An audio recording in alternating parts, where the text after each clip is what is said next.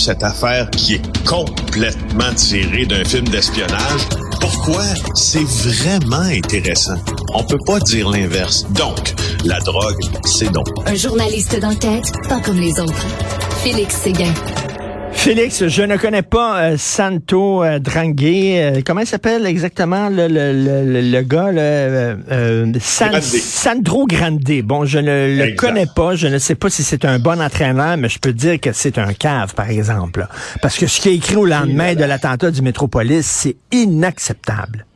Oui, rappelons ce qu'il a écrit en fait euh, après cet euh, attentat qui, rappelons-le, hein, a fait une victime. Ce n'est pas la victime que souhaitait faire Richard Henry Bain, qui souhaitait assassiner la euh, première ministre désignée Pauline Marois, euh, mais il a tué un technicien de scène. Il a dit la seule erreur que le tireur a commise la nuit dernière, c'est de rater sa cible, Marois. La prochaine fois, mon gars, j'espère.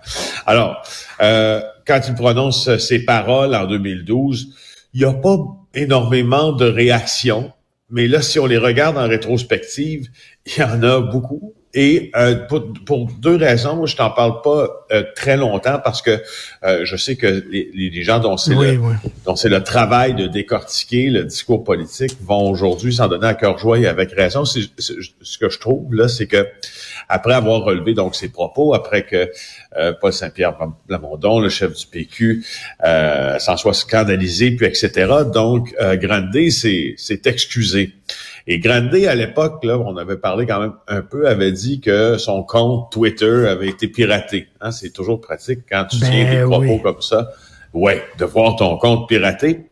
Euh, sauf qu'en même temps que son fameux compte avait été piraté, il publiait euh, sur Facebook des insultes contre les souverainistes, les gens du Nord traitant des souverainistes de colons, de hillbillies, en fait, il dit en fermier, et de fermiers. Alors, tu vois, ça, ça tient pas. Donc, ces excuses, d'abord, ça ne tient pas. Puis, la seule autre, euh, le seul autre angle que je voulais aborder avec toi, si tu es d'accord avec ça, c'est le, caractère quasi criminel de ces propos-là. Ben, parce que je te rappelle que s'ils avaient été tenus, ces propos dans le contexte, exemple, de la dernière campagne électorale, euh, celle où la Sûreté du Québec a reçu beaucoup plus de menaces contre les politiciens qu'à l'habitude. Probablement que M. Grandet euh, aurait été rencontré par la police et on aurait regardé probablement comment on aurait pu le traduire devant le tribunal le directeur des poursuites criminelles et pénales, peut-être pour incitation à la haine.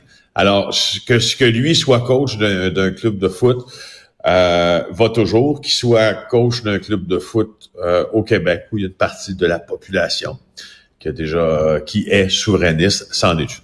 Ben, écoute, c'est pas Sandro Grande qui devrait s'appeler, mais c'est Sandro Poquito, OK? Parce que c'est pas un grand homme, c'est un petit homme, Poquito. Alors, les, le procès des farfadas. D'ailleurs, les farfadas, ça vient d'où? C'est eux qui s'appellent comme ça? Parce que, tu sais, quand tu dis un farfadet, ça veut dire, c'est un, un, farfadet, il me semble que c'est une insulte. Fait qu'eux autres même s'appellent les farfadas. Oui, oui, oui. Je sais pas l'étymologie du farfada, là, exact, parce que, ils écrivent ça F-A-R-F-A-D 2 A-S, donc ben farfada. Euh, euh, ben, je, je, honnêtement, j'ai aucune idée. Ce serait peut-être intéressant de le découvrir, d'ailleurs, malgré que je serais assez surpris qu'on va nous sortir là une euh, théorie là qui a nécessité des cours post-universitaires.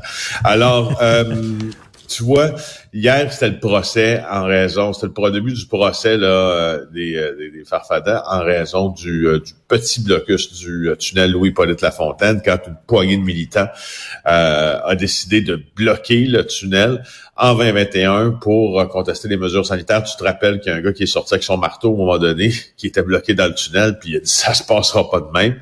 alors là, aujourd'hui, enfin, on t'annonce aujourd'hui, mais ça s'est passé hier. André euh, qui était accusé dans le lot, a dit je veux passer à autre chose. Il a décidé de plaider coupable. Euh, en échange de quoi on a laissé tomber une accusation. Il s'est rendu coupable de méfait. pour avoir bloqué le tunnel.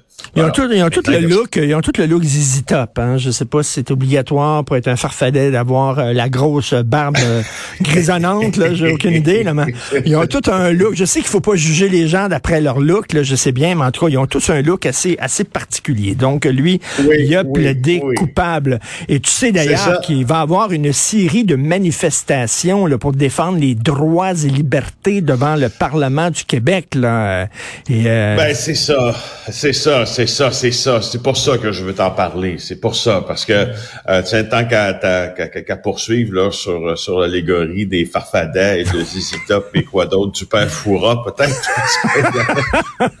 Mais euh, écoute, ce qui me ce qui me fascine là-dedans, c'est le constat euh, implacable que je je sais pas que modestement, euh, je rends sur notre société puis sur mon propre métier. Tu sais, la justice est une chose publique.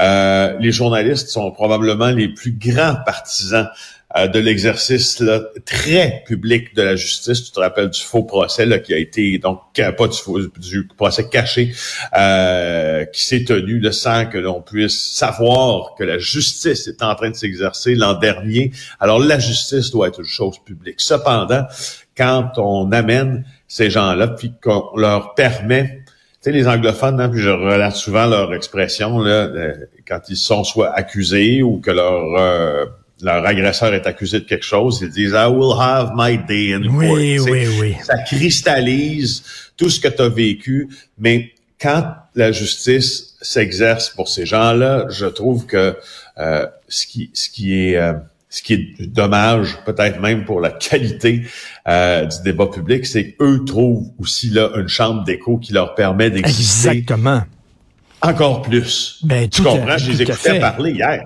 Richard, on leur tend le micro. C'est correct qu'on couvre. On n'a pas, pas, le choix. Là, de, on tend le micro. Un dit ça. Mais t'écoutes leur discours qui se cognent la tête contre le bocal, c'est complètement débile et ils existent encore plus.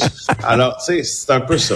Oui, puis écoute, c'est un, c'est un catch-22 là, parce que si c'est pile, ils gagnent, puis si c'est face, on perd. Parce que si jamais ils sont effectivement condamnés, ben là, ils vont dire, regardez, c'est la preuve que justement, ben on est dangereux pour le système, on veut nous faire taire, on veut nous retirer de la place publique. Fait que d'un côté comme de l'autre, ils gagnent, ces gens-là, dans leur tête. Oui, ben oui, c'est ça. Puis, euh, puis la justice perd un peu parce qu'on leur a donné une tribune euh, dans, dans les grands médias qui n'ont pas, notamment parce qu'ils s'adressent, eux, normalement, à leurs fidèles. Mais là, tu sais, on les voit sur LCN, on les voit sur RDI. On les ben oui, et puis ils sont partout, ils sont ici, ils sont à Washington, ils sont au Brésil, ils sont un peu partout, malheureusement. Merci Félix Séguin, bonne journée, on se reparle demain. Bye bye.